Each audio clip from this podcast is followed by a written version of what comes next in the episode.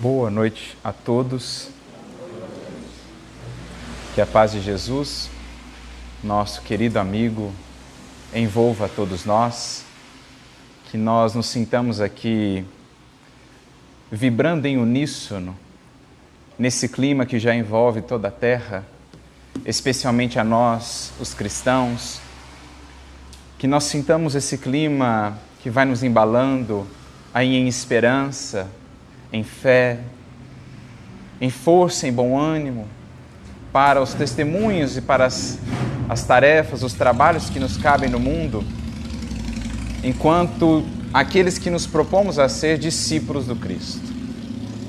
Então, que nós sintamos nesse clima que precede a lembrança da vinda de Jesus a ter conosco, naquela noite majestosa em que os anjos cantavam e toda a humanidade sentia a presença do Senhor da vinha entre os que aqui estamos em processo de aprendizado.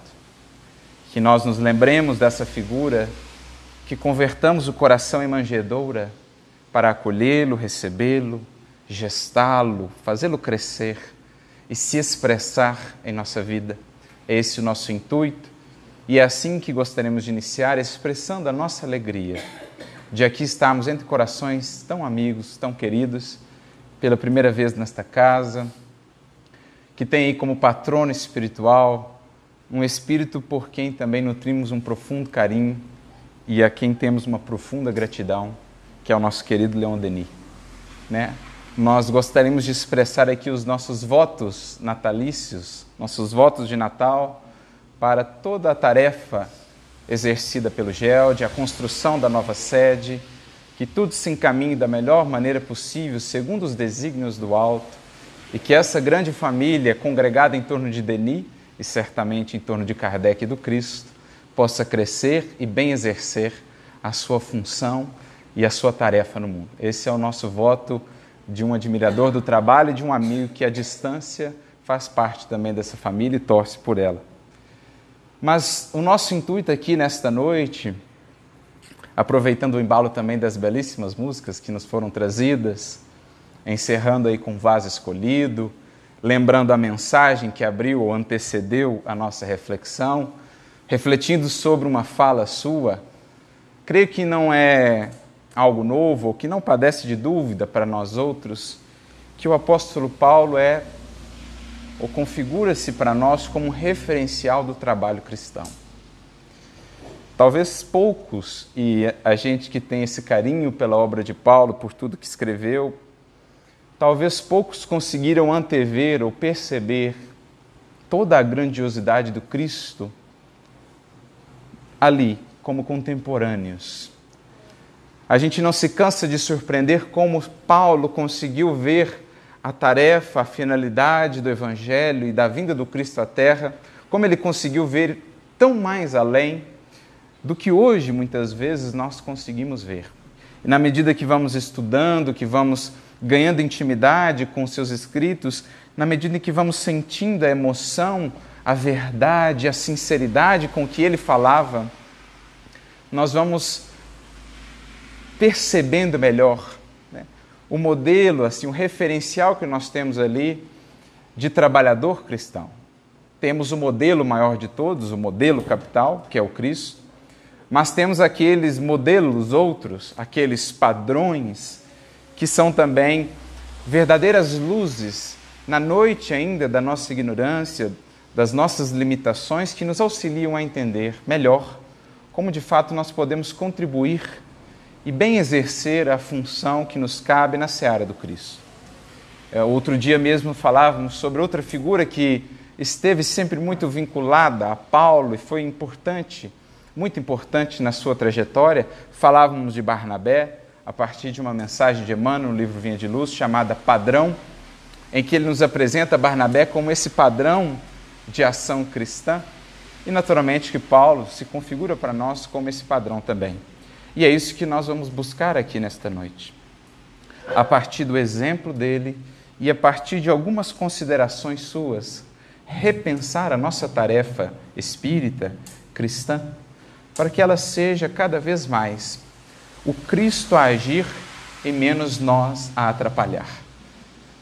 Para que sejamos cada vez mais expressões dentro das nossas possibilidades do amor, da misericórdia e da sabedoria de Jesus, e menos ainda as velhas expressões das nossas rebeldias, da nossa ignorância e das nossa, da nossa estreiteza, muitas vezes, de visão. Ou seja, a meta é aperfeiçoar, qualificar o trabalho, trazendo mais a alma, o espírito do Cristo para a nossa ação. Como dizia mesmo o apóstolo Paulo, se alguém não tem o espírito do Cristo, esse não é dele. Emmanuel, ao comentar isso, diz: podemos falar dele, nos rotular cristãos, divulgá-lo, a sua mensagem e tudo mais, mas se ainda não trazemos dele o Espírito, se esse ainda não habita em nós, ainda não somos dele. Podemos estar nas portas, né, nos pórticos do discipulado, podemos ser grandes admiradores, nos emocionarmos mesmo com Jesus, mas se o Espírito dele ainda não marca, não se transfundiu no nosso, ainda não somos dele. Então, essa é a finalidade da nossa reflexão nesta noite. Para que a gente possa também, especialmente em nosso tempo, que é um tempo em que a divulgação ganha em potencial, em abrangência, e em decorrência disso também a exposição, para que nós possamos nos precaver com relação a alguns entraves, com relação a algumas pedras de tropeço que podem nos prejudicar em nossa ação que podem nos fazer acreditar que de fato estamos abraçando a ação com Cristo, quando ainda efetivamente não é o Cristo a agir por nós. Então é um, uma reflexão, digamos assim, de alerta. Algo que ao longo de toda a sua vida, como ao longo de toda a sua obra, nas suas cartas, Paulo fez sempre questão de realçar e relembrar os cuidados na tarefa cristã para que não fiquemos na casca ou na aparência, mas que de fato a essência do Evangelho possa ser a pauta da nossa conduta. E para isso, como gostamos muitas vezes de fazer, convocamos a todos a fazer uma viagem a voltar ali por volta do ano 60 depois de Cristo, ano 60 da era comum. E vamos encontrar já um trabalhador experiente, Vamos encontrar aí um Paulo já com mais de 20 anos de trabalho e de serviço com Cristo. Um Paulo que já havia feito boa parte das suas viagens, que já havia conhecido boa parte do mundo de então, né, do, daquele entorno do mar Mediterrâneo. Vamos encontrar um Paulo que ansiava pela oportunidade de levar a mensagem da Boa Nova a Roma, mas que até então não havia conseguido não havia tido essa oportunidade. Quando tudo parecia se configurar para que, enfim, conseguisse levar essa mensagem até lá, eis que os desígnios do Cristo para ele eram outros. E ele, de muito boa vontade, como era característica, a obediência e a fidelidade desse trabalhador, acata as ordenações e os desígnios de Jesus, abre mão da possibilidade de ir a Roma, que se configurava, para ir em direção a Jerusalém em auxílio àquele com quem havia tido dificuldades na proposta do trabalho do Evangelho. Volta ele a Jerusalém para auxiliar Tiago, Tiago menor, que havia ficado responsável por conduzir os trabalhos na cidade de Jerusalém.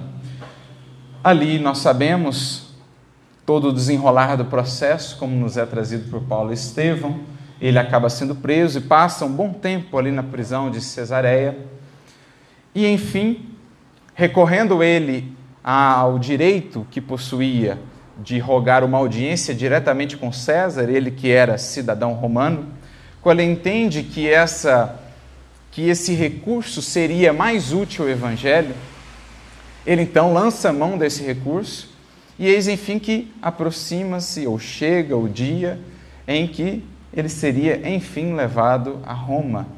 Enfim, deixaria, e desta vez pela última vez, a sua terra natal, digamos assim, ou pelo menos a terra onde cresceu, a terra do seu povo, e iria ele a Roma na condição de prisioneiro, diferentemente do que esperava até então, mas nas palavras dele próprio, não um prisioneiro de Roma, mas sim um prisioneiro do Cristo, porque havia vinculado de tal modo a sua vontade e o seu querer ao querer de Jesus, que até naquela circunstância encontrava ali o desígnio do Mestre a conduzir a sua vida. E é então que se passa uma das mais belas cenas para mim, talvez a cena que mais me marcou em todo Paulo Estevão, uma das mais belas cenas da trajetória deste homem. Como disse, já aquele tempo com muita experiência, já muito marcado pelas lutas, pelas dores, pelas dificuldades, cicatrizes em todo o corpo, mas no olhar aquela firmeza, aquela fortaleza e aquela lucidez de um espírito verdadeiramente forte, de alguém que havia encontrado no Cristo a sua fortaleza. Então, embora a dureza exterior aparente, né, a pele marcada, marcada pelo sol, marcada pela aspereza do deserto, a barba muitas vezes por fazer, embora aquela rudeza exterior daquele semblante irradiava uma paz, irradiava uma serenidade que a todos envolvia, inclusive os guardas e os responsáveis por mantê-lo preso, que haviam se convertido em seus verdadeiros amigos, inclusive o deixavam solto. Tal era a confiança que possuíam nele. E daquele olhar, uma luz misteriosa brilhava, como de alguém que havia encontrado a verdadeira luz da vida. E é então que esse homem, preparando-se para zarpar juntamente com os guardas, com o seu filho espiritual, um deles, Lucas, que estava ao seu lado e que o acompanharia na viagem, é então que esse homem é surpreendido e emociona-se com um dos maiores presentes, nas palavras dele, que Jesus lhe havia dado em vida. Diante dele, uma multidão o esperava para as despedidas. Ali estavam anciãos, ali estavam mães com as suas criancinhas, ali estava uma caravana de Jerusalém com Tiago e todos aqueles que vinham vê-lo e agradecê-lo. Certamente ali estavam membros da comunidade de Antioquia, que o havia marcado profundamente, onde foi basicamente a sua formação, ao lado do seu grande amigo Barnabé. Certamente estavam ali pessoas da Síria, talvez da sua terra natal, enfim, de toda a chamada Terra Santa, né, de toda Israel. Ali estavam indivíduos que vinham agradecê-lo por tudo que dele haviam recebido naqueles 20 ou mais de 20 anos de trabalho ininterrupto. As criancinhas abraçavam as suas pernas, os anciãos beijavam as suas mãos e ele, então, emocionado, as lágrimas molhando aquele rosto marcado, sentia no coração um alívio, sentia que ali Jesus lhe dava aquela oportunidade de sentir-se redimido perante a multidão. Ele que outrora fora temido, agora recebia aquele presente, aquela dádiva do Mestre, com um estímulo para que prosseguisse na tarefa. Ao seu lado, Lucas, emocionado, disse: Olha, eu jamais vi coisa tão bela em minha vida. Escreverei, Paulo, nos meus escritos deixarei registrado o quanto foste amado por aqueles que receberam de ti o benefício de Jesus. E é então que esse homem, nem mesmo naquela circunstância, uma circunstância que o marcava, o emocionava profundamente, perde a ocasião de nos trazer uma lição para nos mostrar o quanto o trabalho que o Cristo tem de fazer em nós é mais profundo do que nós imaginamos. Quando nós achamos que estamos chegando a um nível de profundidade e comunhão com Cristo, esses exemplos e essas, e essas vidas nos mostram o quanto estamos ainda aquém, distantes do que é aquilo que um dia poderemos todos dizer: já não sou eu quem vive mas é Ele quem vive, quem atua, quem opera em mim. Então, naquela circunstância aparentemente de júbilo, de expansão dos sentimentos, de aplauso, de reconhecimento, nem ali este homem perde a ocasião de ensinar. e de nos mostrar: olha, meus amigos, não nos prendamos nas aparências, vamos mais fundo com Jesus. Olha, meus amigos, muito cuidado com o brilho exterior, muito cuidado com as aparências. Vamos ir ainda mais fundo em busca da essência de um espírito que se converte em templo de Jesus. E então, quando Lucas fala isso, que escreveria para a posteridade sobre a gratidão de que esse homem foi motivo, que falaria o quanto ele foi amado, o quanto ele foi reconhecido, o quanto ele foi querido, é então que Paulo volta-se para Lucas e diz assim: está lá no livro Paulo Estevão, capítulo 8, logo ao final do capítulo. Não, Lucas, não escrevas sobre virtudes que eu não tenho.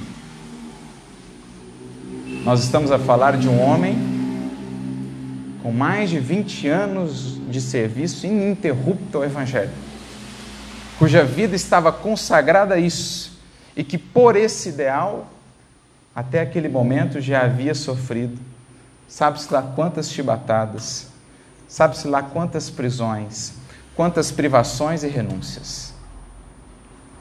E esse homem então diz: Não escreva sobre virtudes que eu não tenho me recordo de uma outra frase no livro Paulo Estevão, desta vez de Emmanuel, que diz que os bons sentimentos, isso ele está falando do, de Paulo, naquele processo que ele estava de trabalho interior, quando ali junto de Áquila e Prisca, mas Emmanuel diz assim, que os bons sentimentos não povoam a alma de uma só vez, em sua beleza integral. Porque a alma ou a criatura humana envenenada no mal, aquela que já tropeçou, aquela que já caiu, aquela que ao longo da jornada já se vinculou ao mal em algum momento, creio que essa é a trajetória de todos nós. Ela é como um recipiente de vinagre que precisa ser esvaziado pouco a pouco, transportando aí a água pura, né? com, a, com a infusão da água pura aos poucos, os resquícios do vinagre, dos nossos vícios, das nossas limitações, dos nossos defeitos, vai sendo aos poucos purificado, mas em 20 anos de trabalho, este homem ainda não se considerava realmente purificado. Mesmo tendo passado por tudo isso. Então ele diz: Olha, ainda não tenho virtudes. Se me amas, não deves expor o meu nome a falsos julgamentos. Deves falar, isso sim, das perseguições por mim movidas aos seguidores do Santo Evangelho. Em outras palavras, você me ama, então não exalte as minhas virtudes ou qualidades. Você me ama, então não me incense, não me aplauda não me bajule, não faça-me crer que sou o que ainda não sou. O quanto nós, em nosso movimento, não temos a aprender nesse sentido. Você me ama? Me incentive sim ao trabalho. Me estimule, me dê a mão, caminhe junto, lado a lado. Mas não me projete num lugar que não me pertence. O quanto nós não temos a refletir nesse sentido com o que temos feito com o nosso movimento com aqueles que muitas vezes, pelo trabalho, pela característica do trabalho, estão em posições de mais exposição. O que nós temos feito, o que Paulo pede aqui a Lucas, ou o que Lucas intentava fazer ainda na sua inexperiência? Me ame, me estimule ao trabalho, me ajude, me identifique os meus erros, onde posso melhorar, seja o amigo que tenha coragem de falar e de me convidar a refletir sobre determinadas posturas, mas não não me projete um fardo, um peso de uma imagem, de uma aparência que não me pertence, que não sou. Então é isso que ele está falando para ele. Não expõe o meu nome a julgamentos ilusórios, fale sim, ou realce sim a minha humanidade. Como eu sou, ou como eu fui e ainda sou frágil. Como ainda sou suscetível, como qualquer outro, aos tropeços. E talvez pela posição do destaque, ainda mais suscetível aos tropeços, às quedas. Realce, sim, Lucas, a minha humanidade para que todos criem comigo uma conexão, para que não exista um distanciamento voluntário que prejudica aquele que está no pedestal, como também aqueles que o colocaram lá. Que aquele tenta pela vaidade e pelo orgulho, e que aos outros mantém na condição de estagnação. Porque é muitas vezes isso que está por detrás da projeção que fazemos a determinados expoentes do trabalho cristão. Um distanciamento voluntário, consciente ou inconsciente, que possa, de certo modo, justificar determinadas posturas nossas. Afinal de contas, eles são eles e nós somos nós. Eles lá estão, são os escolhidos, e nós aqui estamos, somos os pequeninos. Então, um alerta dos mais profundos e imortal para a seara cristã que este apóstolo está nos fazendo. Fales, isso sim, das perseguições por mim movidas aos seguidores do Santo Evangelho, do favor que o Mestre dispensou às portas de Damasco, para que os homens mais empedernidos não desesperem da salvação e aguardem a sua misericórdia no momento justo. Em outras palavras, fale do que eu fui e do que eu fiz, para que outros que estejam nesta condição, em condições piores até, não descreiam da voz do bom pastor e da sua promessa que disse que toda ovelha desgarrada ele mesmo buscaria. Que toda ovelha perdida, por mais fundo que tenha descido, por mais nebuloso e obscuro seja o abismo a que se tenha projetado, nós estamos a falar de um amor que não conhece fronteiras, nem medidas, nem espaço, nem tempo, um amor que a tudo transcende, a tudo envolve e a tudo revive. Porque se fosse pintado para a posteridade dos séculos apenas o Paulo convertido, apenas o grande apóstolo destemido, qual de nós encontraria essa mensagem de esperança? A nós que temos sido muitas vezes as almas caídas, como ele outrora. Então ele diz que isso sirva, Lucas, como um marco para a posteridade, para todos aqueles que, como eu, um dia terão de lidar com a culpa, com o recomeço, com o reerguer-se, com o levantar, para que todos possam saber que das maiores quedas, muitas vezes Deus tira os maiores alavancas de progresso e de crescimento para o espírito. Para saberem eles que estamos a falar de um amor que não mede esforços, nem apresenta condições ou exigências para amar e para ajudar. Comentarás, perdão, ele segue dizendo, né, para que os homens mais empedernidos não desesperem da salvação e aguardem a sua misericórdia no momento justo. Citarás os combates que temos travado desde o primeiro instante em face das imposições do farisaísmo e das hipocrisias do nosso tempo. Comentarás os obstáculos vencidos, as humilhações dolorosas, as dificuldades sem conta, para que os futuros discípulos não esperem a redenção espiritual com o repouso falso do mundo, confiantes no favor incompreensível dos deuses, e sim com trabalhos ásperos com sacrifícios abençoados pelo aperfeiçoamento de si mesmos. Então, ao invés, Lucas, de você frisar e realçar esse aspecto dos favores, das bênçãos, das alegrias aqui, desse momento em que somos reconhecidos por tantos, Deixe isso de lado e fale do outro aspecto, das viagens, das canseiras, das lutas, dos obstáculos sem conta. Porque aqueles que estiverem dispostos a facear isso, automaticamente haverão de encontrar as alegrias implícitas na tarefa. Porque quem entra na tarefa com Cristo, esperando os favores e as facilidades, dificilmente resistirá ante o primeiro embate. Mas quem entra na tarefa sabendo do embate e disposto a vencê-lo, facilmente encontrará a alegria de servir ao Cristo. Como prêmio, como recompensa maior que o discípulo do Mestre pode esperar.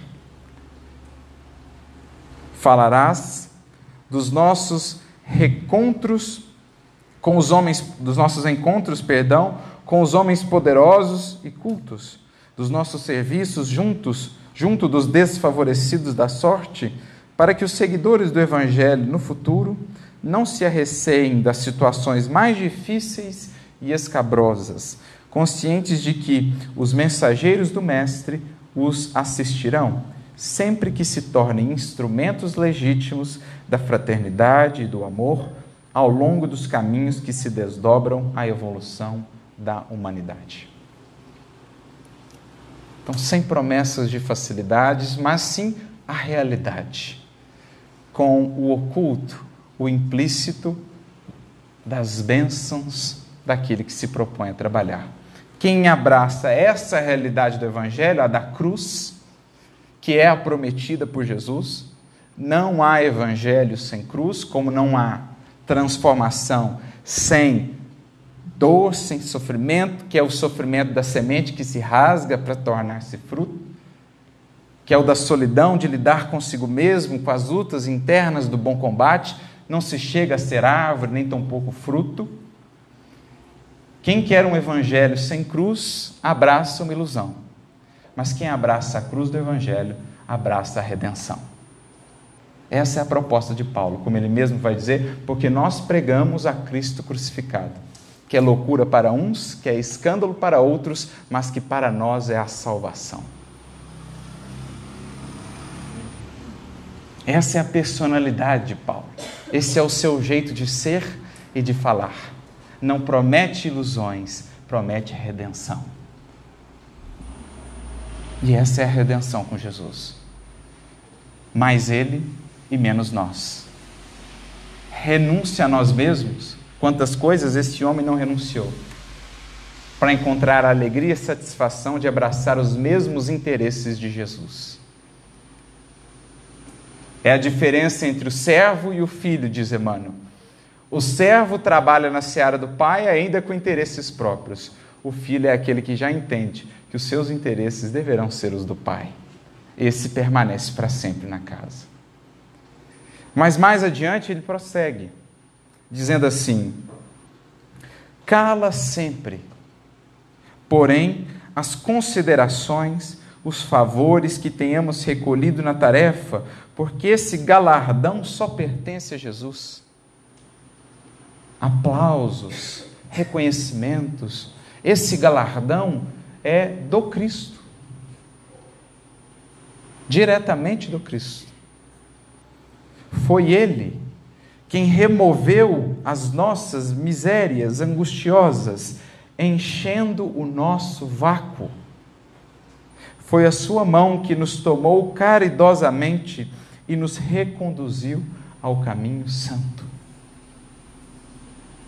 se até uma, duas, três encarnações atrás éramos nós os grandes criadores de problemas, como agora reputar ou considerar que o pouco que fazemos que auxilia a outros nos pertence?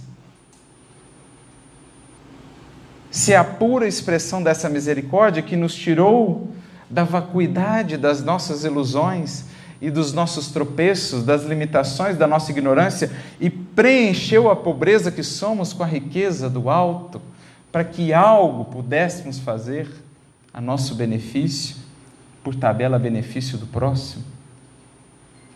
Como, portanto, considerar que isso nos pertence É o que ele está dizendo. 20 anos depois de trabalho, com uma multidão ali agradecer, ele diz: Como assim? Se até outrora era eu o que perseguia. Isso aqui é pura expressão do Senhor. Ele que me pegou o vaso repleto de fel e vinagre que era, agora esvaziado um pouco pela desilusão e pela dor, e que encheu esse vaso com algo que não me pertence, para que, graças à Sua misericórdia, eu algo pudesse encontrar no caminho da minha reabilitação. Então, por isso, ele continua dizendo: Não me contaste tuas lutas amargurosas no passado distante? Não te contei como fui perverso e ignorante em outros tempos? Assim como iluminou minhas veredas sombrias, as portas de Damasco, levou-te ele, o Mestre, à igreja de Antioquia, para que lhe ouvisses as verdades eternais. Por mais que tenhamos estudado, isso aqui é bonito, sentimos um abismo entre nós e a sabedoria eterna. Porque essa é uma experiência que não tem como a gente não ir passando por ela na medida que a gente vai se dedicando, na medida que a gente vai abraçando o estudo do Espírito, o estudo do Evangelho. Não tem como chegar naquele caminho de Sócrates, não tem como não desaguar lá.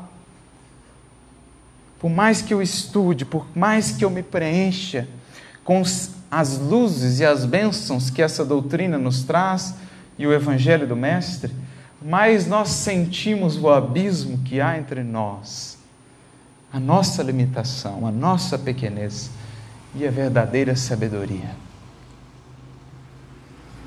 Por mais que tenhamos trabalhado, não nos encontramos dignos daquele que nos assiste e guia desde o primeiro instante da nossa vida.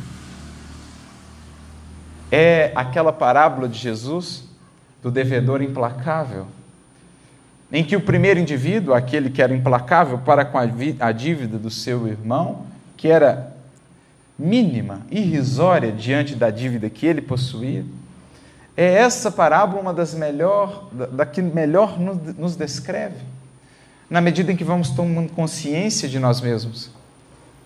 Como pagar, como saldar essa dívida? Daquele que nos tutela quanto sequer tomávamos ou tínhamos consciência de nós mesmos. Daquele que foi em todos os momentos e nas maiores quedas a mão estendida, o recurso disponibilizado, a oportunidade renovada. É aquela dívida impagável que a parábola nos apresenta e que a gente muitas vezes não sabe dimensionar diante das pequenas dívidas, dos pequenos tropeços de nossos irmãos para conosco. Mas ele segue dizendo: Nada possuímos de nós mesmos. O Senhor enche o vácuo de nossa alma e opera o bem que não possuímos. É a essa consciência que nós estamos querendo chegar como um dos principais recursos para que o nosso trabalho não se perca, para que não seja movimento exterior vão, para que seja realmente ação com Cristo, para que não tropecemos nessas pedras de tropeço, de experiências seculares de uma religiosidade exterior, muitas vezes ainda a mascarar interesses nossos, e que se vangloria de feitos que de modo nenhum nos pertencem, de condições, de posturas, de cargos, de referências, de reconhecimentos que não são nossos. Nada possuímos de nós mesmos. O Senhor enche o vácuo de nossa alma e opera o bem que não possuímos. Esses velhinhos trêmulos que nos abraçaram em lágrimas, as crianças que nos beijaram com ternura, fizeram-no ao Cristo, do qual podemos ser míseras representações. Mas quem atrai quem reúne é Jesus. Como Chico um dia chegou a dizer: Já sei porque estão aqui, não por mim, mas porque temos todos saudades dele, que é o pão das almas. Tiago e os companheiros não vieram de Jerusalém tão só para manifestar-nos sua fraternidade afetuosa, vieram trazer testemunhos de amor ao Mestre, que nos reuniu na mesma vibração de solidariedade sacrossanta, embora não saibam traduzir o mecanismo oculto dessas emoções grandiosas e sublimes. No meio de tudo isso, Lucas, fomos apenas míseros servos que se aproveitaram dos bens do Senhor para pagar as próprias dívidas. Ele nos deu a misericórdia para que a justiça se cumprisse. Ele nos dá a misericórdia para que, com os bens que Ele nos fornece, possamos pagar as nossas dívidas. Eu me recordo certa feita de uma irmã que contava uma experiência espiritual depois de um acidente muito grave em que ela quase via desencarnar e ela se recordava de uma experiência extracorpórea no mundo espiritual, um desdobramento, um tratamento que ela estava sendo submetida no mundo espiritual.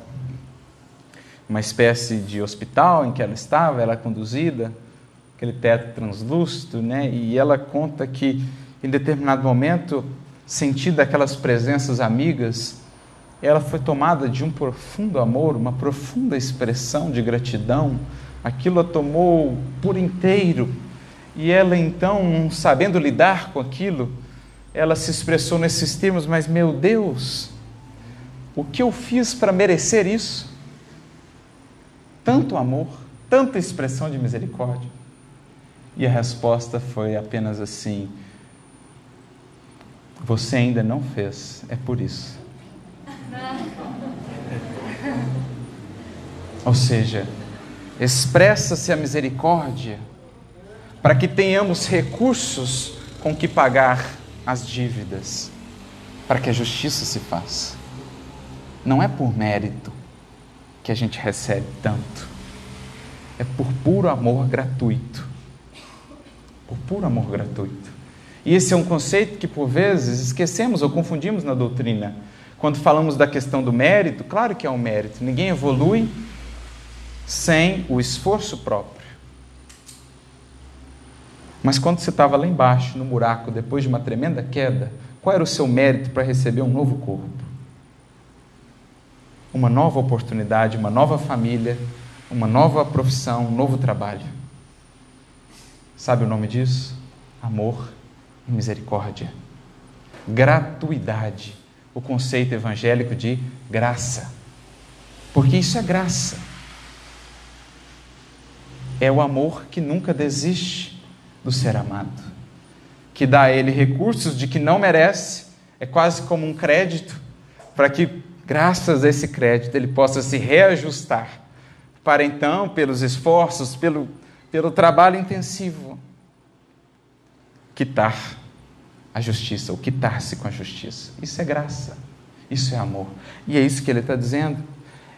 É Jesus atuando no vácuo que somos e nos preenchendo com possibilidades que não são nossas, para que algo façamos, para nos reajustar perante nós mesmos primeiro e junto aos outros, para que então saibamos o que é a glória realmente de servir, de amar de conquistar as riquezas e os dons divinos que um dia todos teremos, como Jesus os tem.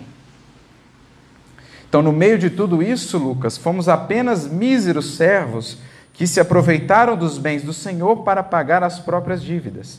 Ele nos deu a misericórdia para que a justiça se cumprisse. Eu me lembro da fala de Jesus, que é forte. E talvez tenha nascido daqui, dessa fala de Paulo para Lucas, porque esse trecho só está em Lucas. Lucas 17, 10, a parábola do servo inútil, em que Jesus diz assim: E quando façamos a nossa parte, digamos assim, somos servos inúteis, porque nada mais fizemos do que nos cabia fazer. Talvez tenha nascido dessa fala aqui, esse registro que só Lucas gravou no Evangelho. Quando façamos a nossa parte, isso Jesus falando, como a se colocar também nessa posição. Né? Como ele mesmo disse, em outro momento, eu de mim mesmo, até eu, o Cristo, nada posso fazer. Então, quando fizermos a parte que nos cabe, digamos apenas, Somos servos inúteis, porque nada mais fizemos do que aquilo que nos cabia fazer com o que já recebemos. Esses júbilos e essas emoções divinas lhe pertencem né, ao Cristo. Não tenhamos, portanto, a mínima preocupação de relatar episódios que deixariam uma porta aberta para a vaidade incompreensível. Que nos baste a profunda convicção de havermos liquidado os nossos débitos clamorosos. Então, eu quis resgatar esse trecho, essa fala de Paulo, porque ela é o espírito do versículo que nos motiva a reflexão nesta noite é algo que esse apóstolo soube manter e conservar ao longo de toda a sua vida, para que não pudesse se perder. Soube ele reconhecer a fragilidade, a limitação das suas possibilidades. E o quanto, apesar disso, a misericórdia do alto é tão grande que, mesmo dessa limitação, mesmo dessa pequenez, pode ela produzir tanto. E por isso, talvez, ele grafou este versículo inesquecível na sua segunda carta aos Coríntios, capítulo 4, versículo 7. Temos, porém, esse tesouro em vasos de barro, para que a excelência do poder seja de Deus e não nossa. Porque quem, quem quer que tenha recebido esses tesouros do Evangelho e da doutrina espírita, porque são legítimos tesouros de uma riqueza incomensurável para uma vida humana, para um coração que a esses tesouros se abrem. Quem quer que se propõe a recebê-los e de algum modo transportá-los, nas palavras de Paulo, um alerta que nos faz, não pode jamais esquecer que o transporta, o que os transporta na condição de um vaso de barro para que se lembre sempre que a excelência do poder, para que tudo que de bom daí possa nascer, de qualquer obra que venhamos a fazer ou levar adiante, é dádiva divina, é misericórdia divina em nossa vida, aproveitando os vasos frágeis que somos, que temos sido, para mesmo assim algo de útil, algo de bom fazer essa consciência da nossa fragilidade, da nossa pequenez, é algo que não podemos perder, para não cairmos nas principais armadilhas de qualquer trabalho com Cristo, especialmente aquele de maior exposição, mais sujeito, portanto, ao incenso e ao reconhecimento, a mediunidade, a exposição, um cargo de dirigência. É imprescindível guardar na essência essa convicção da nossa fragilidade, da nossa vacuidade preenchida, o que pode ser preenchida se nos esvaziarmos enquanto vasos com essa água pura do Evangelho do Cristo. Porque, embora frágil o vaso de barro, pode ele transportar água pura, o bálsamo, o perfume. Frágil, qualquer coisa pode quebrá-lo, mas se bem guardado, na vigilância, na atenção, na humildade e nesse reconhecimento da sua fragilidade, ele é então um instrumento, diz Paulo nas suas cartas, idôneo e purificado para ser usado pelo alto. Então, essa é uma consciência que não podemos perder. A de que em verdade é Deus que se aproveita do pouco que somos para algo fazer. Tiago, o apóstolo, também, na sua carta, capítulo 1, versículo 17, vai relembrar-nos isso, dizendo que toda boa dádiva, como todo dom perfeito, vem do alto, descendo do Pai das luzes. E Emmanuel vai complementar-nos no livro Caminho, Verdade e Vida, capítulo 101, quando comentando aquela fala de Jesus que já citamos, eu de mim mesmo nada posso fazer, a mensagem se chama Tudo em Deus, Emmanuel vai dizer que constitui um ótimo exercício contra a vaidade, um dos maiores perigos para a nossa caminhada, onde por muitas vezes e por muitos séculos temos nos perdido, constitui um ótimo exercício contra a vaidade. Esse raciocínio, essa meditação, sobre os fatores transcendentes que nos presidem a vida e sobre como nada podemos efetivamente sem Deus. As ideias mais nobres, as preleções mais belas, os livros mais eloquentes e encantadores, como os trabalhos de maior consolo e de maior alcance e expressão, nada mais são do que sementes do Criador depositadas em um terreno mais ou menos acessível e fértil. Em um instrumento mais ou menos afinado e sintonizado que pode ser utilizado pela fonte de todo o bem e de todas as luzes no universo. Se nem mesmo Jesus creditou a si o título de bom, cabe a nós nos precavermos quanto a essa tentação e quanto a essa pedra de tropeço.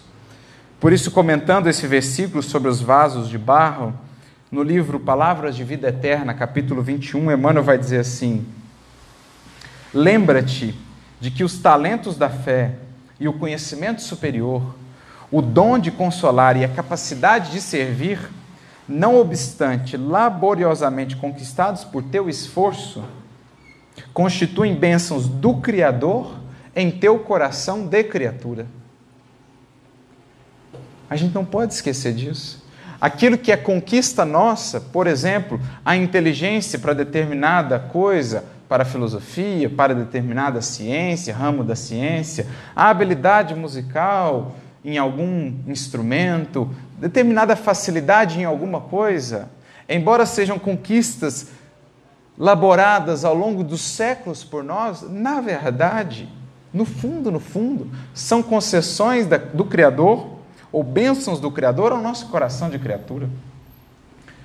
Porque alguém poderia, ou bastaria pensar, como eu chegaria a ter essa habilidade não fosse o Criador me provendo dos recursos, das oportunidades, das experiências que me permitiram treiná-la, que me permitiram exercitá-la. Portanto, não é obra puramente minha. E essa é uma coisa que a gente precisa ter cuidado no Espiritismo, em considerar, por exemplo, que a salvação é obra puramente da criatura humana quando na verdade é obra dessa conjunção. O Criador oferece tudo. Por exemplo, o sol, a chuva, o solo, a semente. Mas alguém pega a semente e coloca na cova para que ela possa frutificar. Assim somos nós. Deus nos dá tudo: o sol, a chuva, a terra, o tempo, a semente da oportunidade, da experiência. A nós cabe o esforço de colocá-la no lugar e de cultivar.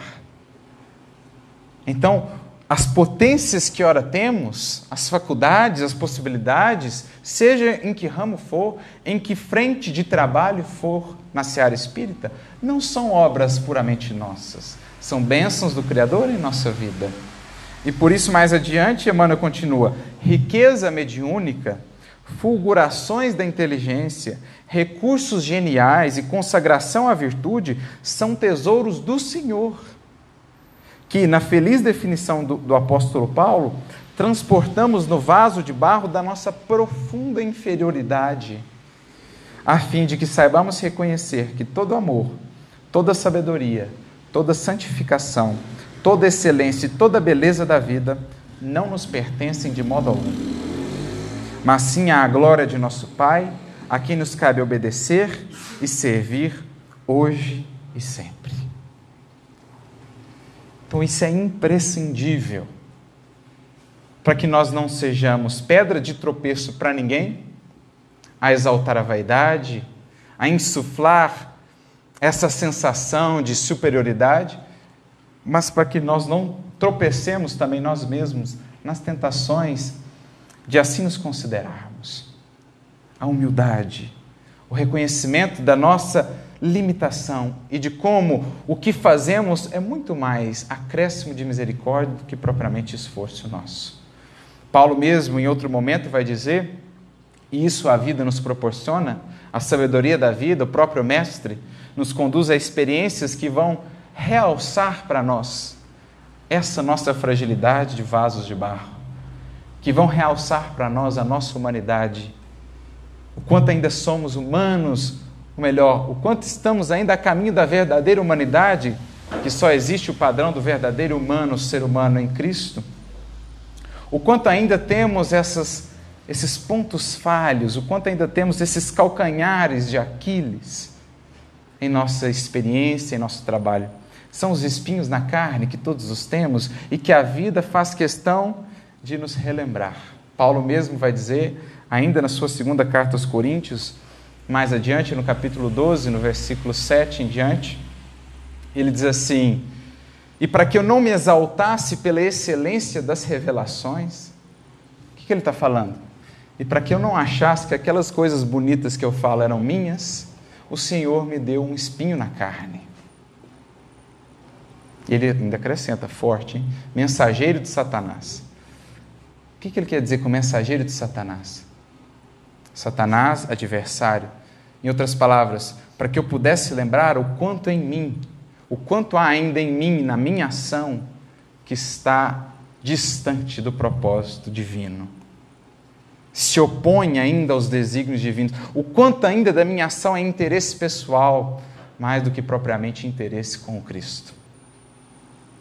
É, aliás, esse é um ponto capital. Kardec mesmo vai dizer, na questão 895 de Livro dos Espíritos, quando trata com os espíritos acerca da perfeição moral, do aperfeiçoamento moral, ele pergunta: postos de lado os defeitos e os vícios dos quais ninguém pode se enganar, ou seja, tirando aquilo que é mais óbvio em nós de problema, qual o sinal mais característico de inferioridade? Resposta: o interesse pessoal. Muitas vezes um homem pode ter até qualidades que o fazem ser considerado um homem de bem, mas que são como que a douradura numa peça de cobre, ou seja, é folheado a ouro, não é ouro, é casquinha, é a aparência, que não resistem, é o que não resiste esse folheado, essa douradura, à pedra de toque. Muitas vezes o indivíduo tem essas essas qualidades que em si mesmo já representam algum avanço, mas que quando a corda do interesse pessoal é tocada, é ferida, o fundo vem à mostra. É isso aqui que Paulo está dizendo. O espinho na carne vem mostrar o quanto do nosso trabalho ainda é interesse pessoal e o quanto já é interesse com Cristo. Por exemplo, uma ingratidão, uma crítica, um comentário à nossa tarefa, né, uma incompreensão, tudo isso vem mostrar o quanto havia ali ainda de expectativa pessoal, porque se nos incomoda é que ainda há interesse pessoal, se não nos incomoda é que já de fato o Cristo está vibrando em nós, em nossa ação, e mais do que simplesmente adoradora, já está se configurando pelo cadinho das provas e do esforço, o ouro verdadeiro da virtude. Então, as provas da ingratidão, da crítica, dos ataques, das incompreensões, determinada pessoa que é colocada ao nosso lado, determinado dever a que somos chamados, determinada perda, determinada prova. Isso vem o quê? Ser esse espinho na carne, essa pedra de toque para ver o quanto já é o Cristo agindo, o quanto ainda é eu agindo em aparentemente em nome do Cristo. Então Paulo diz nessa, nessa segunda carta aos Coríntios para que eu não me exaltasse, o Senhor me deu esse espinho na carne, para me lembrar o quanto ainda há de mim nessa tarefa. E eu já roguei, diz ele, ao Senhor três vezes em prece para que afastasse o espinho. E a resposta de Jesus foi assim: não. Porque raras vezes a gente quer ouvir um não de Jesus, né? Mas às vezes o não é o medicamento. Ó Senhor, Aquela enfermidade? Não. O Senhor, aquele. Não. Aquela. Não. Três vezes Paulo pediu. E ele ouviu assim: Porque a minha graça te basta e o meu poder se aperfeiçoa na fraqueza. E então, jamais resignado, ele diz assim: por, por isso, de muito boa vontade, eu me gloriarei nas minhas fraquezas, para que em mim habite o poder de Cristo. Em outras palavras, ele está dizendo assim: se eu não abraçar, se eu não reconhecer a fragilidade que sou, o vaso de barro que eu sou, se eu não lidar e reconhecer as minhas tremendas limitações, não há espaço em mim para o Cristo. se eu não reconhecer que a Sua misericórdia preenche a minha profunda limitação, estou ainda longe do trabalho com Cristo. Se eu aceitar os aplausos e os incensos, julgando que são meus e não diretamente ao Cristo, estou ainda longe de estar agindo pelo Cristo em seu nome. Então, de muito boa vontade, vou abraçar a minha humanidade, reconhecer a minha fraqueza e a minha limitação, para que então em mim habite o poder de Cristo. Porque ele conclui: quando sou fraco, então sou forte. Quando eu reconheço a minha fragilidade, o vaso de barro que eu sou, quando eu entendo e quando eu percebo a imensa luta interna para servir ao Cristo, então eu estou mais imune um pouco aos principais perigos da tarefa com o Mestre: desinteresse, humildade, reconhecimento da pequenez e da profunda limitação. Mas que isso não se converta em nossa vida em desânimo para o trabalho, porque é o outro extremo a cair. Já que eu sou um vaso de barro, não sirvo para nada, pelo contrário. Porque é o vaso de barro que tanto transportar essa água aos poucos vai dela se preenchendo Faz um exercício, pega um vaso de barro e coloca água. Depois mede de novo o tanto de água. Passado um tempo você vai ver que tem menos água, porque o vaso de barro ele absorve. E é assim. É para nós a cura o servir. Por isso Paulo diz: "Ai de mim, se eu não anunciar o evangelho". Porque isso é o que me sobra. Reconhecendo a fragilidade que sou, se eu não anunciá-lo, aí é que mesmo não tem saída. Então é sair dos dois extremos, da vaidade que se julga detentora do trabalho, que se julga merecedora dos reconhecimentos, como também do outro extremo, do desânimo, da menos-valia, que então se considera inútil para qualquer coisa. Mesmo um vaso de barro, frágil como é, pode transportar água pura, o bálsamo e o perfume. Essa é a grande lição desse apóstolo para qualquer um de nós que se proponha com Cristo servir algo que o Espiritismo, como Kardec, a todo momento fez questão de frisar: esse homem que soube ser esse vaso que transporta algo que ele sabia não ser dele, a todo momento fazia questão de frisar. Lá, logo em um prolegômenos de O Livro dos Espíritos, está: recorda-te que os bons espíritos só prestam assistência àqueles que servem a Deus com desinteresse e com humildade e que se afastam daqueles que buscam na senda para o céu um degrau para as conquistas das coisas da terra, sejam elas quais forem. Não só recursos materiais, mas também fama, renome ou reconhecimento, ou cargos ou influência. O orgulho e a ambição, dizem eles, são sempre uma barreira erguida entre o homem e Deus. Um véu lançado sobre as claridades celestes e Deus não pode se servir. Do cego para fazer perceptível a luz. Desinteresse, portanto, e humildade. Profundo reconhecimento, sem que isso seja autopunição ou menos-valia, um profundo reconhecimento da nossa inferioridade, mas ainda assim a esperança e a alegria de saber que, mesmo vasos de barro que somos, podemos ser, nas mãos de Jesus, aqueles que transportamos a glória da água pura, da água viva. Que Ele nos abençoe e nos inspire a todos e que o Cristo seja sempre para nós o maior dos referenciais. Muita paz a todos e um Feliz Natal com Jesus.